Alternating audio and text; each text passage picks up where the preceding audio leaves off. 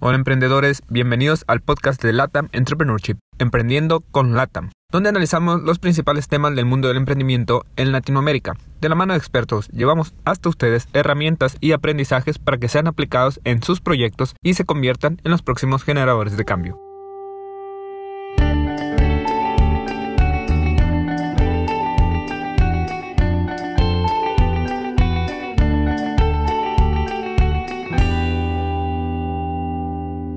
Hola emprendedores, les habla Gabriel Navarro, bienvenidos a otro episodio de Emprendiendo con Latam. En esta ocasión tenemos como invitado a Raúl Lizarraraz. Raúl es mexicano, actualmente es director del Instituto de Emprendimiento Eugenio Garza Lagüera del Tecnológico de Monterrey. Eh, dentro de esta institución también ha tenido varios cargos como director de creación y desarrollo de empresas, también ha sido profesor, y el día de hoy lo invitamos a platicar sobre esta relación entre las universidades, el emprendimiento. Raúl tiene mucha experiencia en esto, entonces creo que nos puede aportar muchísimo valor.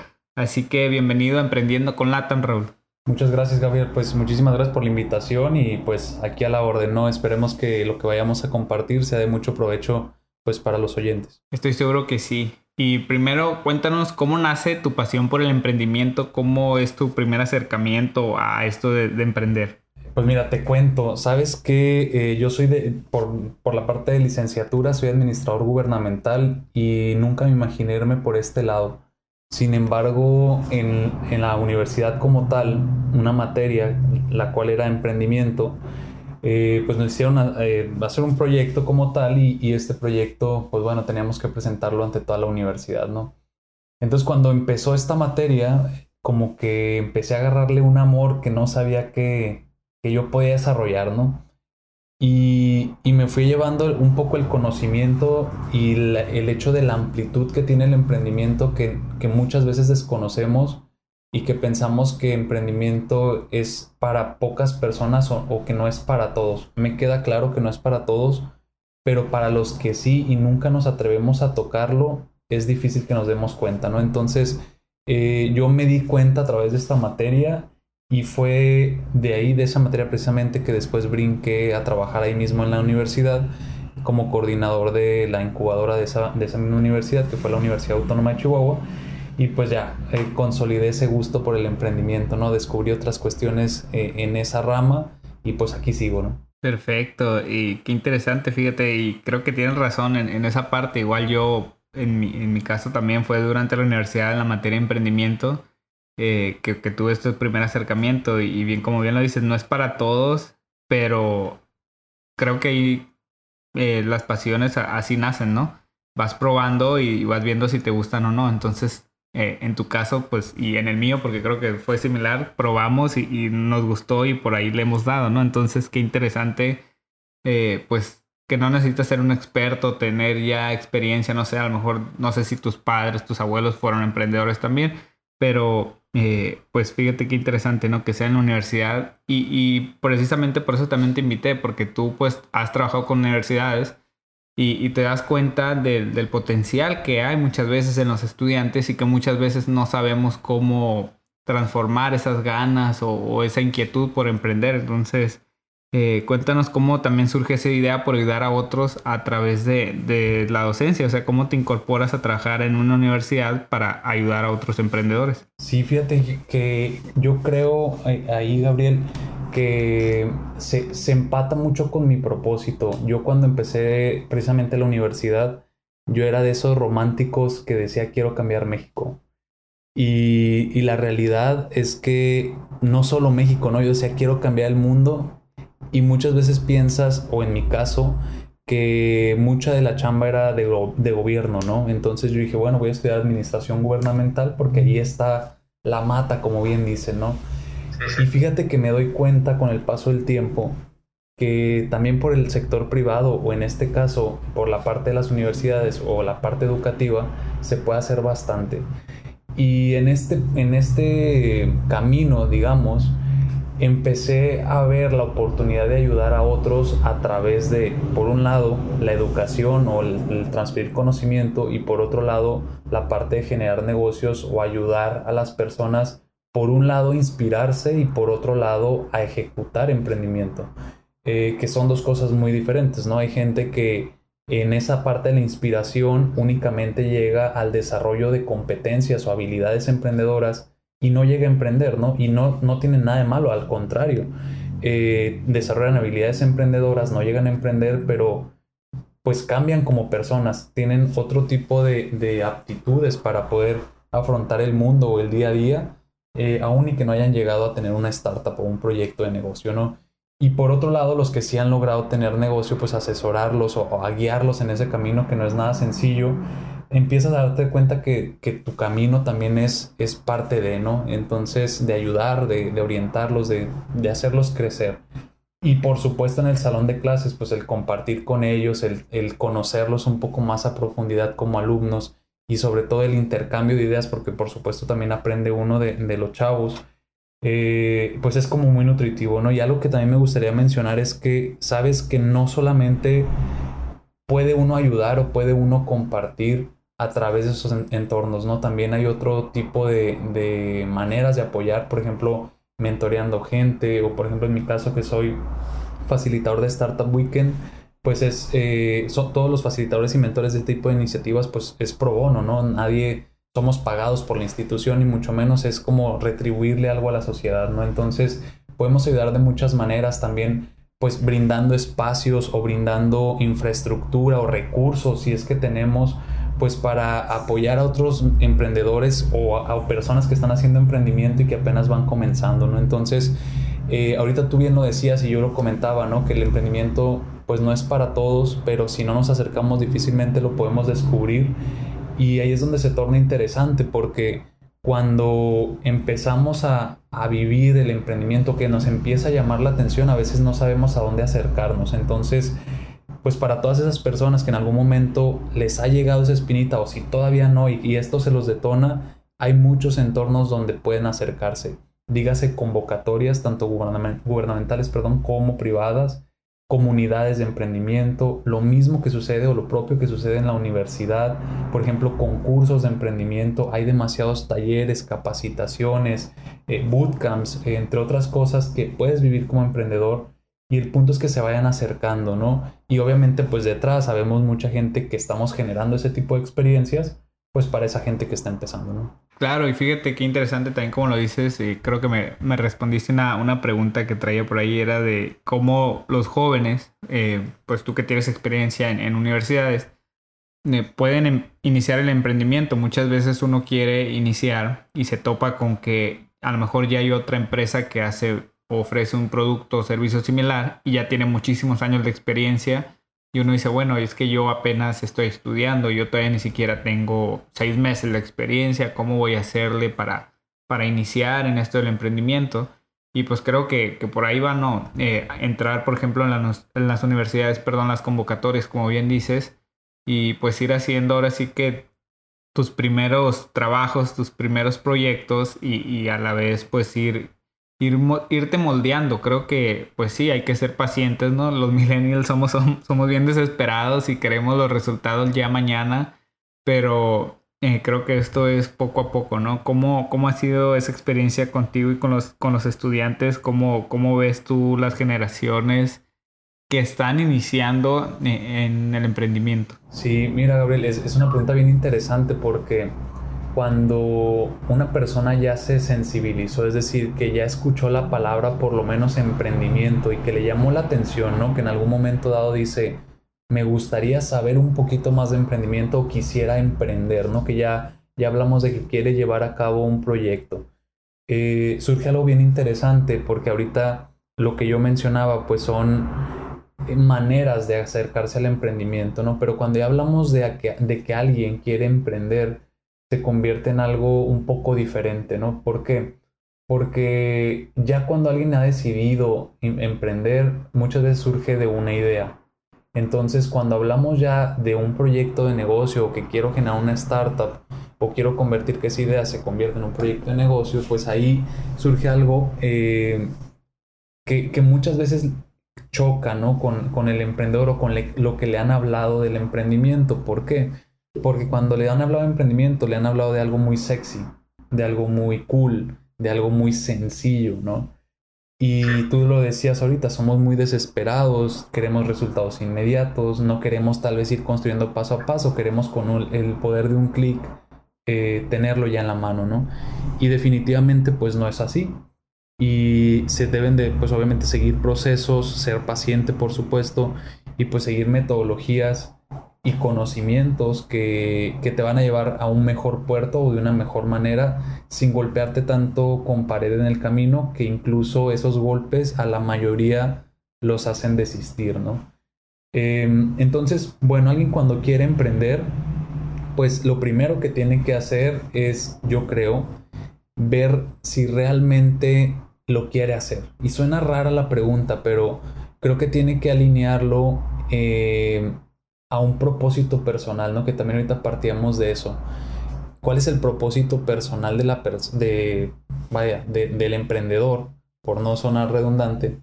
Em, y sobre todo ver qué habilidades tiene esta persona respecto con sus intereses. Es decir, si hacemos una fusión, pues soy hábil para algo y me interesa otra cosa. Entonces, si trato de hacer una fusión, esa propuesta de valor que yo estoy creando o ese proyecto emprendedor que yo estoy creando tiene una afinidad, tiene una línea o un eje rector. Y creo que por ahí podría empezar la pregunta, ¿no? De, de, de autoconocerse el emprendedor, de decir si tengo el tiempo, si tengo las ganas, si es algo que me va a motivar todas las mañanas para levantarme y tocar puertas, para hablar con personas con las que no he hablado, con conseguir recursos que nunca me imaginé que iba a requerir o que iba a alcanzar. Estoy dispuesto a enfrentarme a públicos o escenarios en los que nunca he estado. Estoy dispuesto a sacrificar recursos propios, dígase tiempo u otros. Eh, todas esas preguntas creo que por ahí se puede empezar. Pero bueno, vamos a pensar, Gabriel, que, que esta persona ya está convencida. Entonces dice, sí, tengo una idea de negocio y la quiero echar a volar. Pues primero ya dio el paso, o el mejor paso, que es iniciar. La mayoría de los emprendedores, el mayor problema es que no ejecutan, es que no empiezan. Entonces vamos a pensar que ese ya ejecutó y empezó. Entonces lo primerito que se debe de, de revisar o debe de revisar ese emprendedor es que eso es una idea y que no es una idea escrita en piedra. Es decir, es una idea que hasta el momento es una idea que pues pensamos o piensa que es la mejor, por supuesto. Sin embargo, es una idea no validada, ¿no? Claro, estamos hablando que no es un negocio tradicional, no es un modelo de negocio probado ni nada por el estilo. Estamos hablando de una idea que trae innovación y trae un cierto de desarrollo pues nuevo en su modelo de negocio, ¿no? Y, pues bueno, para esa validación, pues primero tenemos que resolver una problemática, una necesidad, un deseo, eh, una aspiración, ¿no? Del posible cliente o usuario. Y yo creo que ese es el paso que deben de revisar cuando empiezan a emprender. Es realmente lo que estoy haciendo cumple o satisface alguna necesidad, algún deseo, esa aspiración eh, de algún posible usuario. ¿Por qué? Porque si no puedo responder esa pregunta, probablemente al momento de, avanzar y avanzar y al momento incluso de sacar un prototipo o incluso un producto terminado, pues no vaya a haber adquisición. Y pues al no haber adquisición, pues no significa que no se vende. Entonces, eh, ese es el principal factor de fracaso que la mayoría de las personas se basa en sacar una solución eh, sin validar, pues. Es decir, no consulta al cliente, no investiga en la web. Tú ahorita decías, que, por ejemplo, ¿qué tal si ya existía algo similar o muy parecido? Eh, es uno de los principales problemas. Hay muchos emprendedores que empiezan a avanzar, empiezan a crear, a construir eh, un producto y nunca se dieron la tarea de googlear si había algo similar, incluso en su ciudad. Eh. Me ha tocado en la misma ciudad una propuesta casi que igual o igual. Lo vemos en clases, ¿no? O sea, en la misma universidad un alumno de un profesor de emprendimiento y yo con otros y resulta que un alumno o un equipo de su grupo y un equipo del mío traen la misma propuesta de valor, la misma. Y no, no, no saben entre uno y otro, ¿no?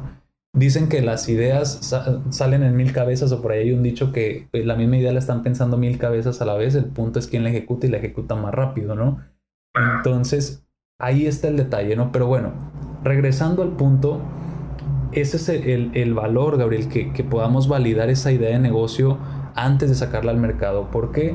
Porque muchos emprendedores traen una idea de negocio, la empiezan a construir, construir, construir, la sacan al mercado y resulta que era algo que nunca se validó, es decir, nunca se le consultó al cliente y terminamos haciendo un producto completamente pues hecho a mi gusto como emprendedor, hecho a mi perspectiva, como bien dicen o coloquialmente como me fue en la feria, como yo creo que son las cosas y realmente no como la masa o mi nicho de mercado lo está requiriendo. Entonces, ese sería el primer punto, realmente ver si es una problemática real, una problemática existente en mi entorno o en el entorno y posterior a eso, pues ahora sí tener la certeza de que es una necesidad fundamentada y respaldada pues con experimentos que realmente me permiten avanzar al, al, siguiente paso, ¿no? ¿Cuál sería el siguiente paso? Pues bueno, ahora sí, ya sé exactamente qué requiere mi cliente, cómo lo quiere, cómo se lo imagina, cómo va a, qué desearía comprar o cómo lo desearía comprar. Bueno, ahora sí lo creo. Al momento de crearlo, pues tengo que saber yo la cuestión de si es o no factible, es decir, que técnicamente yo lo pueda llevar a cabo, que la deseabilidad de este cliente sea cumplida o que se pueda cumplir de acuerdo a, estos puntos. Y por estos puntos hablo si es posible en recursos, si es posible en talento, es decir, personas, quienes vamos a, o van a crear esa propuesta de valor y pues la tecnología en dado caso que la incluya, ¿no? Entonces es importante considerar eso, ¿por qué? Porque muchas veces sí queremos ir todos a Marte y vivir allá, ¿no? Pero si técnicamente todavía no es posible por cuestión de talento, por cuestión de recursos o por cuestión tecnológica, pues bueno, tal vez está aprobado y podrías validar que todo el mundo quisiéramos vivir en Marte, pero pues podríamos hablar de una imposibilidad en cuestión de factibilidad, ¿va? Entonces, y por último, eh, ya que nos cercioramos de que sí, sí lo podemos llevar a cabo, pues lo último sería revisar que realmente eh, el bolsillo o la caja registradora va a sonar, ¿no?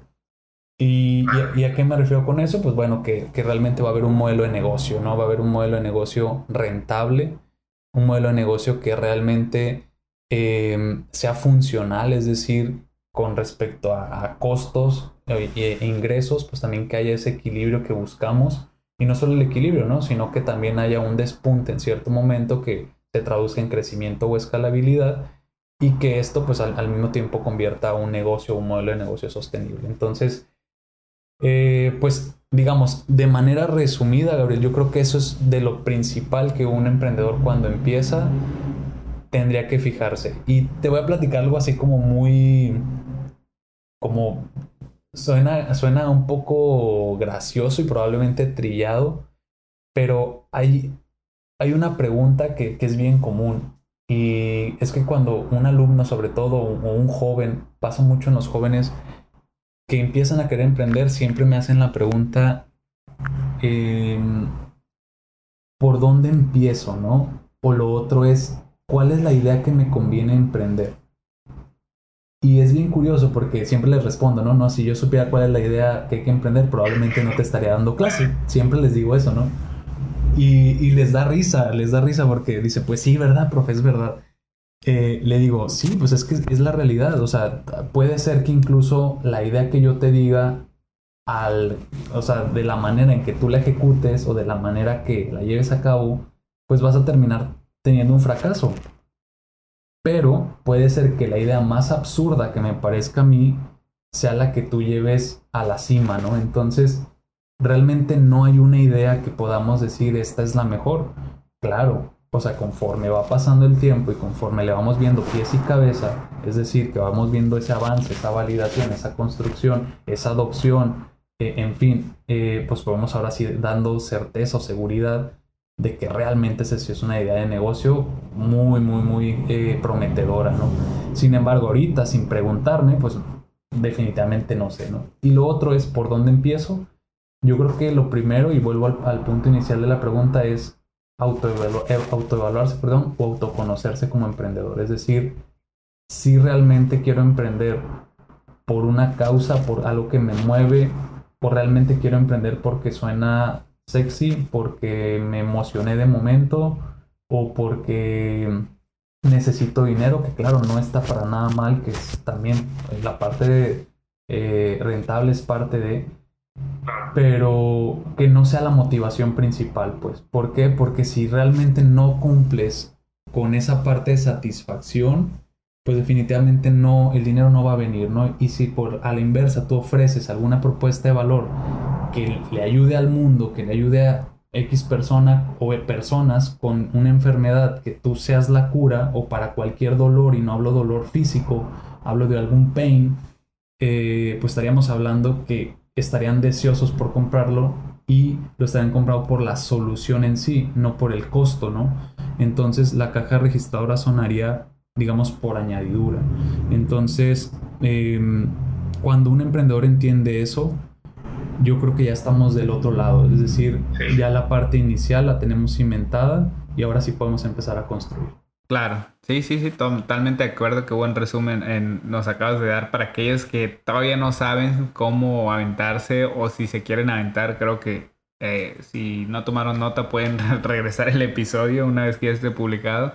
Porque sí, sin duda, totalmente de acuerdo en, la parte eh, de la ejecución, pues es lo más importante, ¿no? Como bien decías, podremos tener a lo mejor la mejor idea que va a resolver, no sé, un gran problema mundial incluso, pero si no lo ejecutas, ahí se queda en idea y a lo mejor alguien más, como dices, también lo está pensando y él sí lo ejecuta y, y pues te gana el tirón, ¿no? Como decimos, y, y pues ni modo, a lo mejor él, alguien tuvo la idea de Uber antes que el que, lo lanzó y pues el que lo lanzó es el que actualmente tiene la fama y el dinero y demás, pero pues aquí es importante ir probando. Va a haber fracasos sin duda, ¿no? Va a haber muchísimos fracasos, pero también eh, es importante transformarlos o, convertirlos en aprendizajes para futuros proyectos, futuras ideas.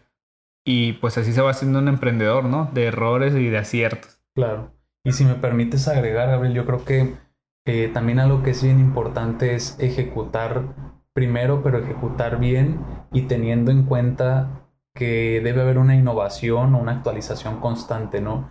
Y lo podemos ver, o sea, cuántos negocios salen y despuntan por tener una, pues una innovación, un cambio, un modelo de negocio distinto y llegan los competidores y se los comen, ¿no? Entonces, eh, también es una de las cuestiones que se debe de, revisar y pues estar siempre alerta, ¿no? O sea, por un lado, pues estar trabajando y seguir creciendo, pero por otro lado con un ojo en la innovación y seguir pues cambiando y seguir actualizando las necesidades pues del mundo cambiante en el que estamos. Por supuesto. Oye, y bueno, eh, hablando de, otro tema también que, que suena interesante, cuando bien decías ahorita que muchos emprenden porque es algo sexy, es algo atractivo, eh, te venden a veces la idea de, un sueño, y piensan que, estudiar es malo, los va a retrasar. Y, tú qué piensas? ¿Se, puede estudiar o emprender? ¿Qué es primero? ¿Qué es mejor? ¿Se pueden hacer ambas? ¿Cómo, en base a la experiencia y lo que has visto, eh, pues qué se puede pensar ahí? Fíjate que tocas una, una fibra sensible, te voy a platicar. Este, y, lo, no sé, porque lo he visto últimamente y de hecho ahí hay una persona que sin mencionar nombres ha satanizado mucho la universidad. Entonces, em, yo en lo personal, y te lo digo y lo, lo, comenté al principio, para mí la universidad fue el detone o, el, o, digamos ese, donde yo encontré ese cofre lleno de tesoros, ¿no? Este, y habrá carreras distintas, ¿no? Que unos los, los corramos en, una pista empedrada y otros en una pista eh, pues muy pavimentada, unos con zapatos, otros sin zapatos, pero si a esa pista le llevamos universidad, eh, yo creo que la diferencia sería correrla más lento o más rápido. ¿Y a qué me refiero con eso? Independientemente del, de que si lo corres más lento o más rápido, es decir, en cuanto al conocimiento, que la carrera para unos sea distinta, es decir, para unos sea el enfoque de un negocio o para otros sea el conseguir una carrera. Hay dos cosas que probablemente no se ven y por eso se ha tachado tanto a la universidad. Por un lado, la idea de emprender, o sea, la idea de emprender, de emprender rápido, es decir, corre esa carrera inmediatamente, eh, es como no te detengas, para qué estudias, si puedes emprender sin estudiar, etcétera, etcétera. Eh, se ha convertido en una idea bien interesante porque han tratado de vender el emprendimiento de una manera errónea. Es decir, han vendido el emprendimiento de una forma en la que la universidad no figure y es una, únicamente motivación y, y es como un tú puedes sin la universidad, ¿sí? ¿Y, a qué voy con esto? Emprender, sí me queda claro que hay mucha gente que incluso tal vez nunca fue a la universidad y tenga un negocio y tenga un negocio exitoso, no lo dudo en absoluto. Pero si bien es cierto, el estudiar, y si estudias particularmente emprendimiento, o que en mi caso yo fui director de carrera de creación y desarrollo de empresas y asesor de la carrera de emprendimiento, el hecho de que tú tu formación, tus habilidades, tus fortalezas estén completamente en esa ruta, estoy seguro que te va a costar mucho menos, tu mentalidad o tu mindset va a ser diferente, tu detección o tu, tu, óptica de detección de oportunidades o de obtención de recursos es más amplia. Eh, y eso, pues por, supuesto, te va a ayudar a emprender de una mejor manera, de una manera más consciente, de una manera más estructurada, de una manera menos atropellada y poderlo lograr, ¿no? Y voy a hablar de los que corren la carrera, digamos, más lenta, por así llamarlo, es decir, que corren una carrera normal fuera del emprendimiento, pero que están dentro de una carrera universitaria. Y por lento me refiero que no, no está ese acelere completo a emprende, emprende, emprende o desarrollate como emprendedor, desarrollate como emprendedor, ¿no? simple y sencillamente está estudiando la universidad y voy a hablar de una ingeniería o cualquier otra carrera. El emprendimiento tenemos que saber que es una competencia transversal y es un conocimiento transversal. Es decir, no es de unos, o sea, de unos cuantos. ¿A qué me refiero con esto? Si hablamos de los pilares del emprendimiento, por lo menos con los que nos regimos, que son la detección de oportunidades, la tolerancia al riesgo, la incertidumbre, la parte del manejo eh, o la, resiliencia, por ejemplo, y la parte de la generación de, innovación, tenemos nosotros que tener claro que esta parte, si nosotros no la tomamos en cuenta como universidades, que no porque no estés estudiando emprendimiento, son alumnos que no deben de vivir estas competencias, algo anda mal. Pero yo te voy a platicar desde mi perspectiva. Nosotros como universidad lo tenemos muy tatuado y sabemos particularmente que un alumno debe sí o sí, independientemente de su carrera, desarrollar habilidades emprendedoras.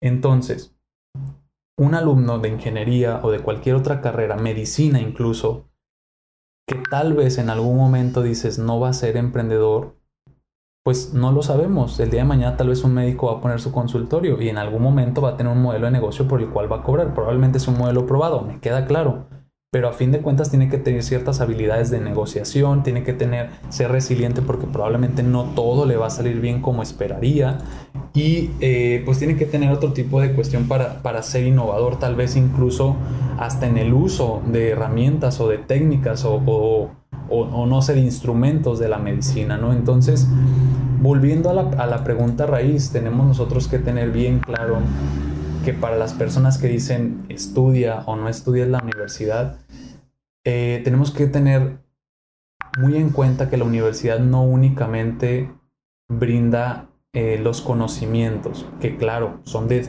demasiado valor, sino que también forja el desarrollo de otro tipo de habilidades, aptitudes, valores, y, y eso es lo que creo que no se está tomando en cuenta al decir ese tipo de comentarios o al tratar de evadir o tratar de motivar a que la gente no entre a la universidad y que se anime a emprender así nada más, ¿no? Entonces, e, esa parte, Gabriel, yo creo que si no se está tomando en cuenta, te digo, o repito, algo está mal.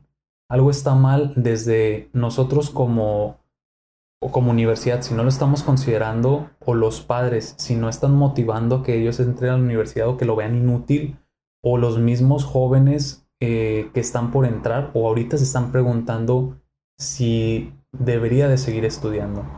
Entonces, el, el, hecho de la relación con las personas, el hecho de que la universidad tiene valores, tiene principios, tiene reglas que recibes constantemente instrucciones y que tienes que seguirlas al pie de la letra, el que, el que está siendo supervisado, el que está siendo asesorado, mentoreado, el que hay eventos y dígase de cualquier tipo en el cual te desarrollas física, emocional eh, y mentalmente, em, pues no tienen, no tienen comparación, pues. O sea, yo dudo demasiado que alguien en su casa, eh, así nada más por obra de Dios, pueda desarrollar todo eso.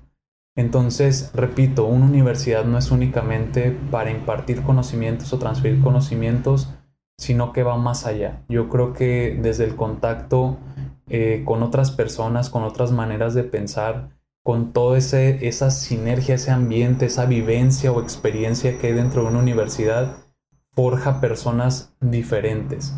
Y, voy a hacer una, una pregunta, ¿no? Es como cuando los papás dicen, es que un bebé es muy diferente si va o no a la guardería.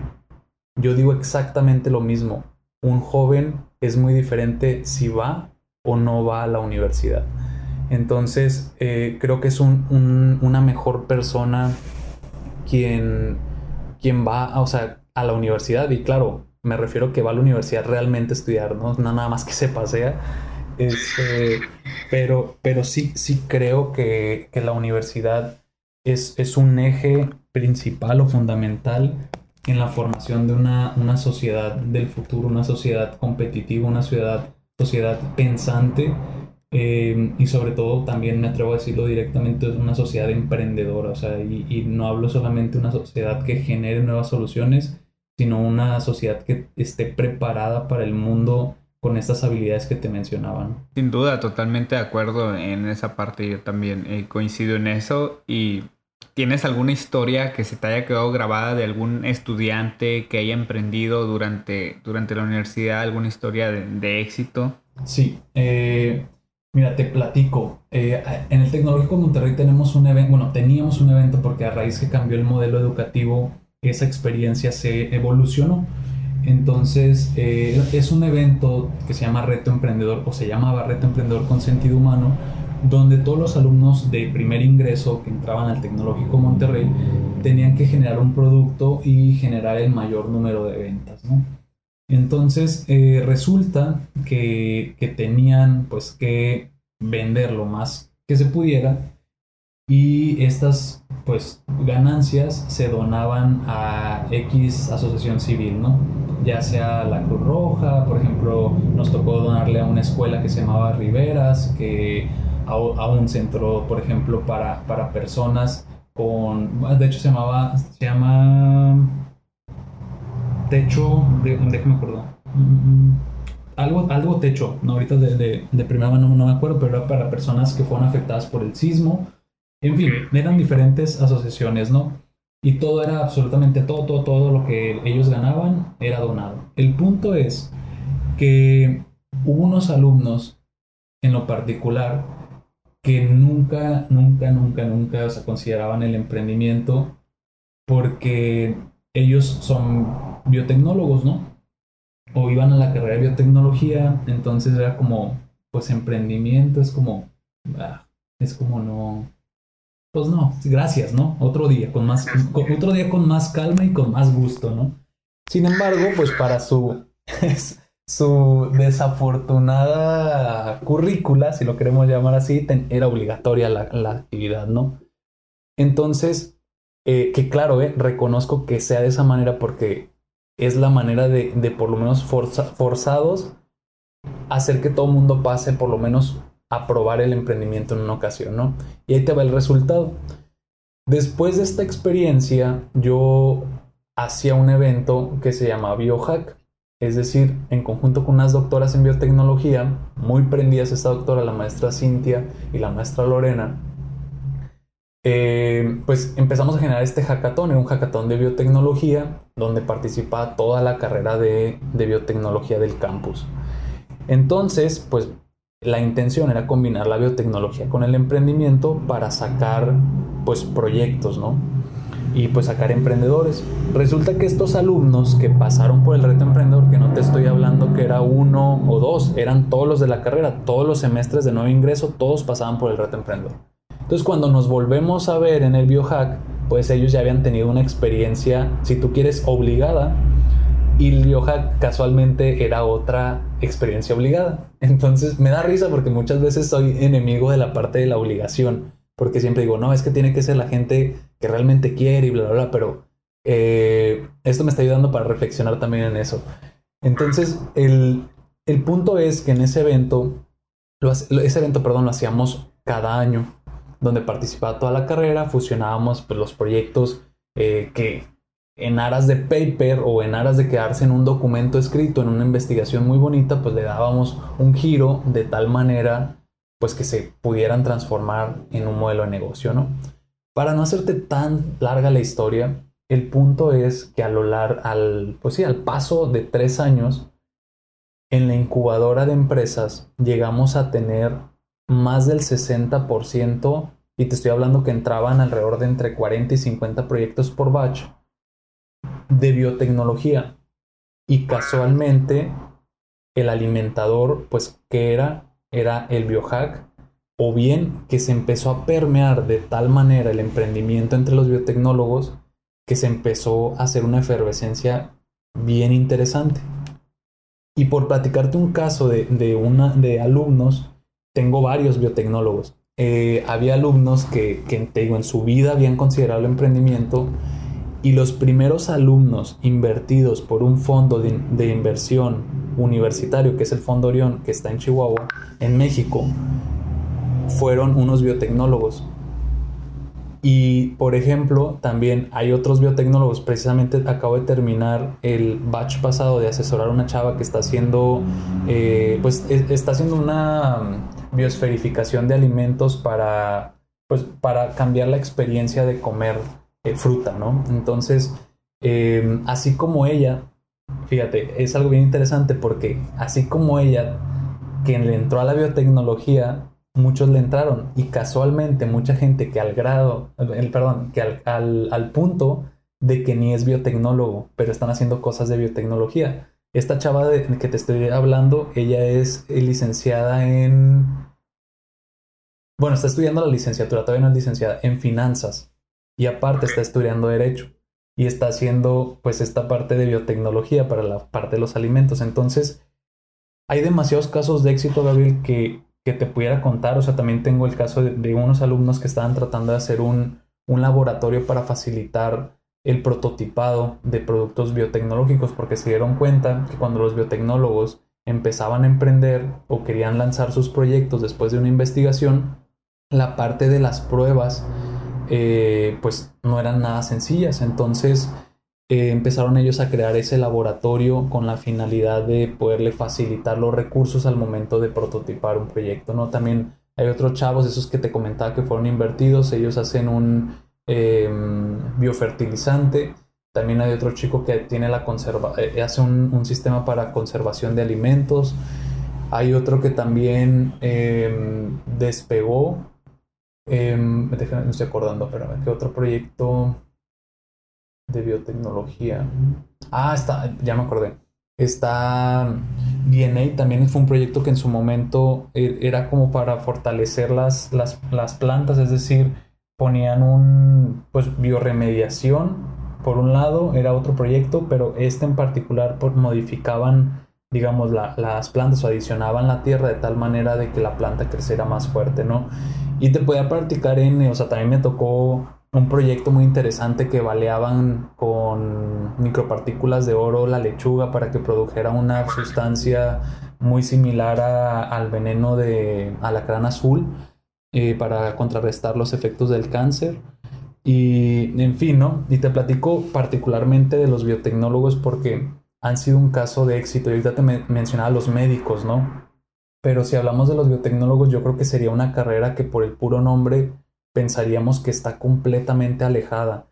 Y yo creo que aquí es donde hago el hincapié. Muchas veces por nuestro perfil, por nuestra vida, o sea, o nuestra experiencia, eh, o, o, la carrera que estudiamos, o por donde estamos actualmente, creemos que estamos súper alejados del emprendimiento, ¿no? Y la realidad es que no. Yo creo que si realmente estás convencido y si realmente hay una propuesta de valor para la sociedad y para aportarle al mundo, yo creo que el emprendimiento sí es para ti, o sea, sí es para esa persona.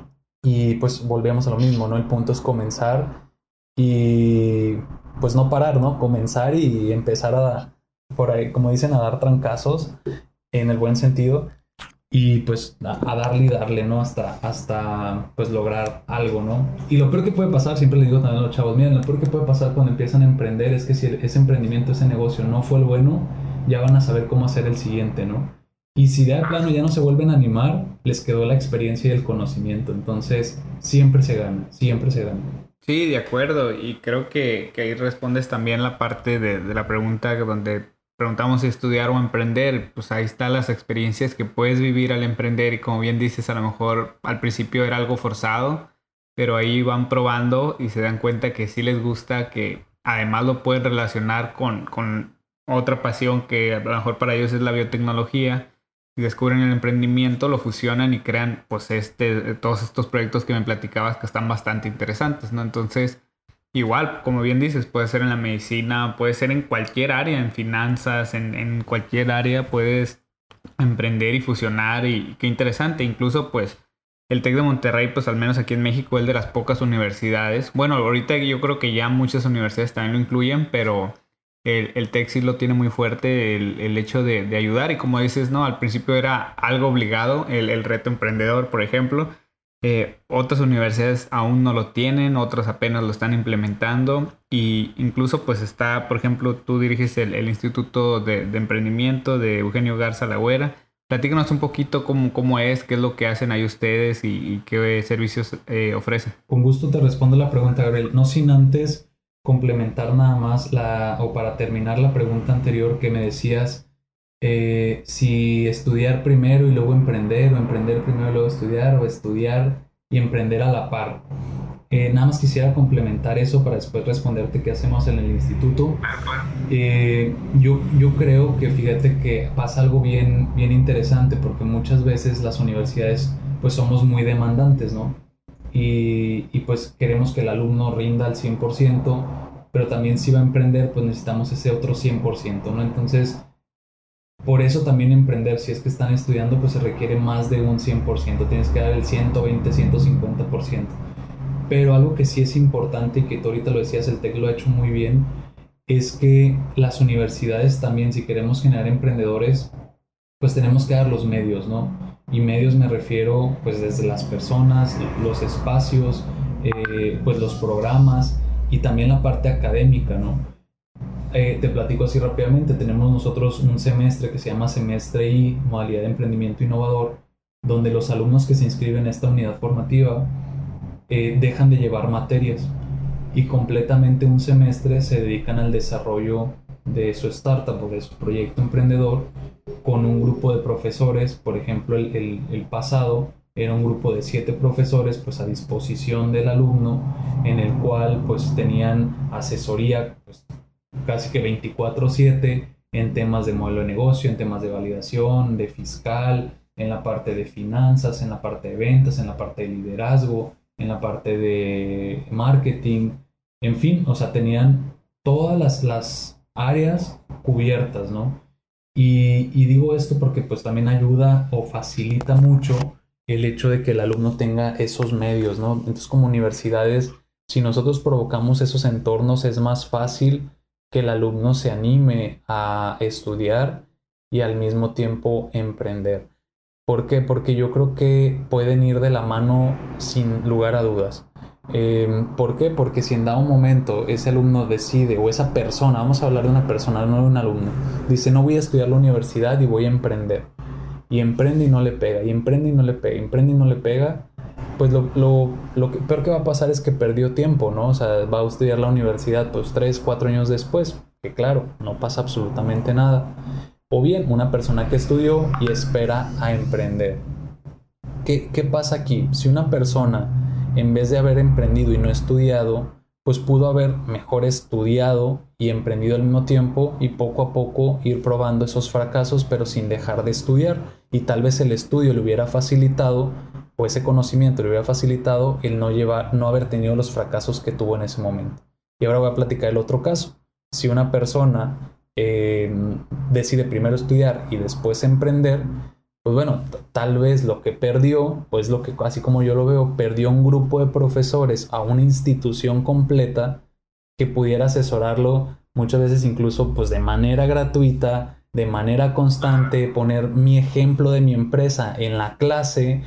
Eh, o sea, perdiste un mundo de oportunidades por esperarte a salir de la escuela. Entonces, para mí, a mi parecer, yo creo que la mejor opción para aprovechar los recursos y para aprovechar el, eh, o sea, por recursos me, refiero a profesores, tiempo y demás, es estudiar y emprender. O sea, sé que tienes que dar un 150%, me queda claro, pero también para, ahí entramos las universidades con apoyar ese tipo de alumnos, ¿no? Pero si, si yo estuviera en esa disyuntiva, yo no lo dudaría. Ni me esperaría emprender, ni emprendería antes que estudiar. Exacto. Va, gracias, Gabriel. Te comento entonces ahora la parte de em, qué hacemos en el instituto. Mira, en el Instituto de Emprendimiento, pues para empezar, eh, aquí en, Hermosillo como tal, hay diferentes institutos en, todo, en toda la República. Somos el mismo instituto, pero bueno, obviamente cada uno coordinado en los diferentes campus. En lo particular aquí en Sonora, nosotros tenemos diferentes programas para apoyo al emprendedor. Y por programas me refiero ya hablando de la incubación en particular. Nosotros tenemos un programa que se llama Texero, que es un programa completamente gratuito para personas que en algún momento están queriendo emprender, que incluso todavía no tienen una idea de negocio, o sea, decir, pues le quiero entrar al emprendimiento, quiero pues probarme, ¿no? Quiero probar si puedo poner un negocio o, quiero ver si soy emprendedor. Pues bueno, tenemos un programa, un programa perdón, completamente gratuito para todas esas personas, ¿no? Entonces, eh, pues bueno, esa es parte de la incubadora. Después eh, de ese programa, digamos que viene un programa que se llama Techlin Explora, que tiene mucho la finalidad de poder validar esas ideas, ¿no? De poder, eh, eh, pues, consolidar o configurar un poquito más la idea de negocio como tal y sobre todo, pues, ya empezarle a poner pies, pies y cabeza, ¿no? Y después tenemos otro programa que ya es la parte del lanzamiento de la empresa o lanzamiento de la startup, que es, es el TechLean Launch. Entonces, eh, tenemos como quien dice esta serie de programas para apoyo al emprendedor y para ir creciendo la idea de, de acuerdo a la etapa en la que esté y esperamos próximamente eh, lanzar el TechLink Growth. este programa, aunque todavía no lo tenemos, que está, digamos, cocinándose, eh, queremos implementarlo aquí en el campus porque ya vemos la necesidad de que hay proyectos que tienen áreas de oportunidad muy específicas, un, programa donde les dé el seguimiento particular y que pues tengamos eh, pues los mentores o asesores adecuados para hacerlo. De hecho, estos programas se abren de manera constante en el, en el, instituto. Precisamente en este momento tenemos programa abierto y cualquier persona se puede inscribir. Por otro lado, no, no hacemos nada más eso. Tenemos un espacio, un coworking space, donde es un espacio pues, para cualquier persona que esté emprendiendo y que requiera un espacio pues, de oficina, un espacio colaborativo, donde haya eh, salas de juntas o donde tengan su, escritorio también tenemos un, Design Thinking Lab, que es un, como un maker space donde puedes hacer tus primeros prototipos. Y eh, aparte de eso, pues bueno, tenemos todas las experiencias de sensibilización e inmersión. ¿A qué me refiero con esto? Pues tenemos talleres, bootcamps, capacitaciones, eh, por ejemplo, tenemos charlas, hay un, hay un programa que se llama series.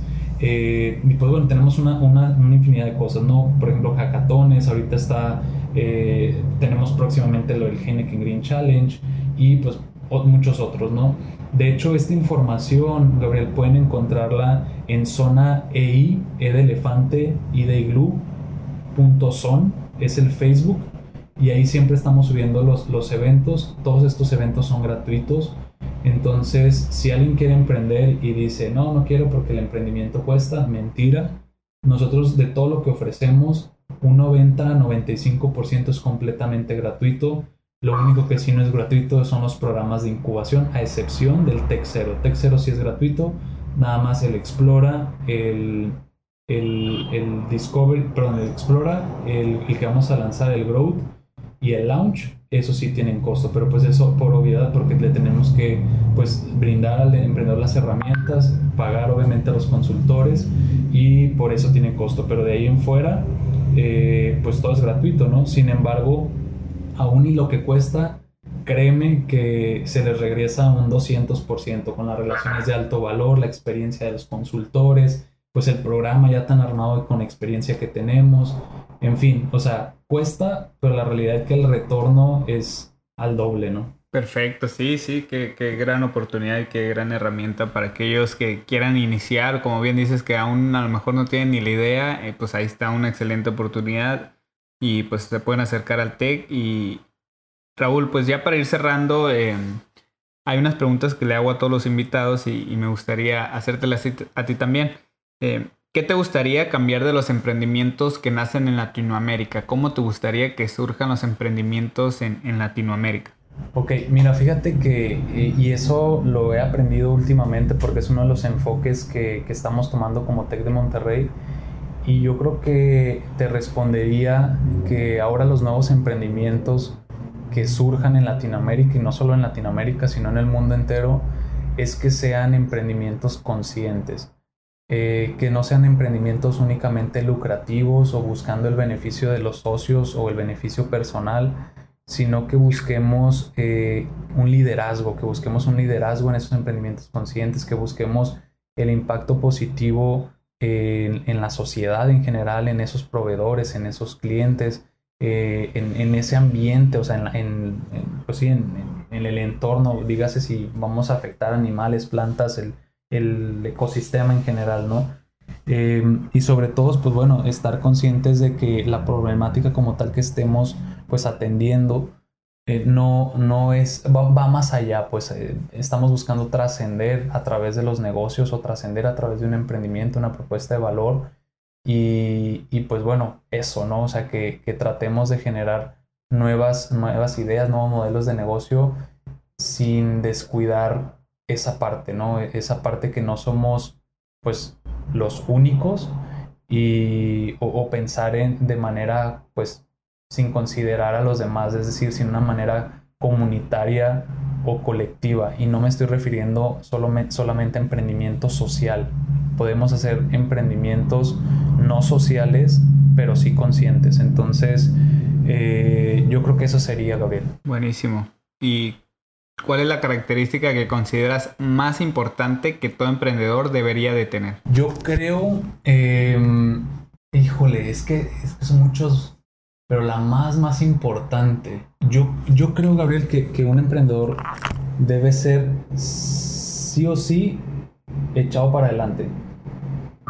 O sea, creo que, que que alguien que no es echado para adelante a la primera va a desistir, o sea, que alguien que no es echado para adelante no se va a animar incluso. Eh, creo que debe ser una, característica que la pudiéramos traducir tal vez en, de cierta manera ya más adelante en perseverancia, pero creo que debe ser alguien arriesgado, alguien em, que, que sí tome riesgos, pero no riesgos, por así llamarlo, de manera burda, pues, o sea, riesgos cimentados pero animado, pues, o sea, que los toma sí o sí. Perfecto. Sí, sí, totalmente de acuerdo también en esa parte. Y por último, por favor, compártenos eh, redes sociales, algún medio de contacto, cómo, cómo se pueden acercar a ti o, a ustedes. Con gusto. Eh, mira, nos encuentran en, en, Facebook, como bien les comentaba ahorita, o sea, puede ser en el Facebook de la zona EI, entonces zonai.son, o bien mi correo electrónico es raúl.lizarraraz es L-I-Z-A-W-R-A-R-A-S arroba tech.mx o bien a través de LinkedIn estoy como Raúl Izarraras y pues ahí, ahí también me pueden encontrar. Igual y si en dado caso les sirve, tenemos un correo que es de, de toda la zona EI como tal. Entonces, permítanme porque ese es como más de publicidad. Para que lo tengan todos, ¿por qué? Porque este, este correo como tal, al momento de que cualquier persona contacta a través de este medio, le llega no solo a un servidor, sino que le llega al, personal de la incubadora, del Makerspace, de la parte de eventos, y entonces la respuesta es mucho más inmediata. O sea, o bien no, no, no, no te redirecciona tanto a otras áreas. Entonces, este correo el que les hablo es zona EI, E de elefante y de iglú, zona EI son servicios.tech.mx. Perfecto, Raúl.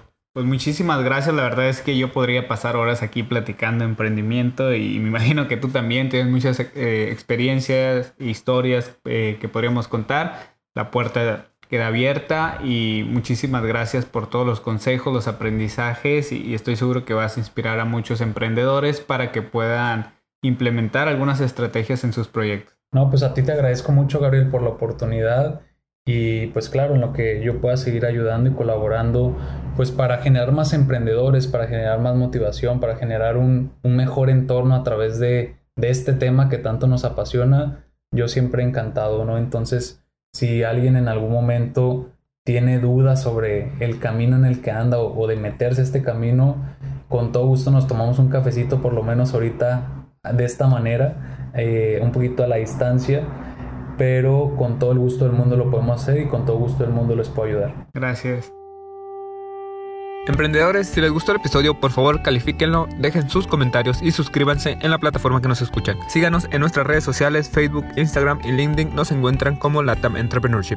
Y por último, comparte este episodio con más emprendedores para crecer juntos en nuestros proyectos.